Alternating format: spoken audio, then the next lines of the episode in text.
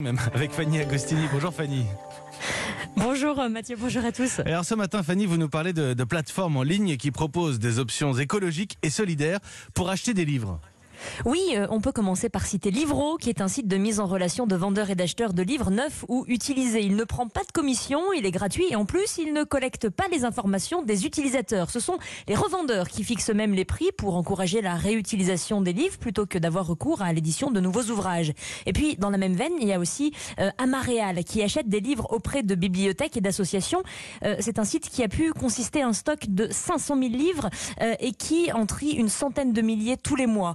Plus, un pourcentage de ventes euh, en ligne est reversé à des organisations caritatives qui luttent contre l'illettrisme. Paradoxalement, la, pandémie a vu les ventes d'Amazon exploser d'un côté, mais aussi les alternatives comme Livro ou Amaréal gagner en visibilité euh, aussi. C'est ça?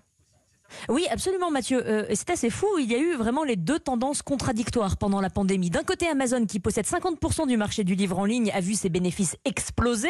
Et de l'autre, on s'est rendu compte de l'injustice qui frappait les librairies physiques et locales, d'où l'intérêt croissant euh, pour des alternatives aux géants du numérique, dont le modèle économique, il faut le dire, met à mal beaucoup de règles financières ou éthiques. L'expansion euh, d'Amazon qui fait mal aux- aux libraires, on l'a beaucoup dit, mais de façon générale, à l'environnement.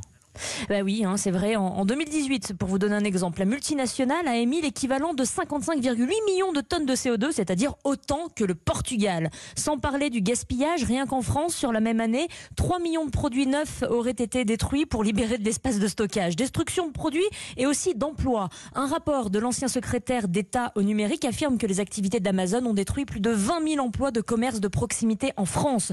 D'où l'utilité de trouver des moyens de contournement pour en revenir aux livres. Et pour pousser un peu plus loin, je vous propose une astuce d'esquive que je viens de découvrir.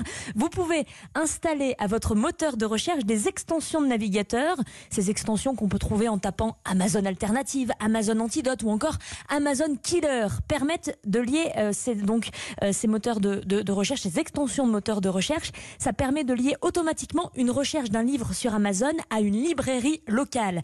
C'est-à-dire que vous pouvez faire une recherche d'un livre sur Amazon et l'extension de navigateur va vous rediriger automatiquement vers la librairie la plus proche de chez vous. Alors vous l'avez compris. euh, à votre libraire et aussi c'est un geste conséquent pour la planète. Merci beaucoup, Fanny Agostini, notre planète. C'est tous les matins sur Europe 1. 8h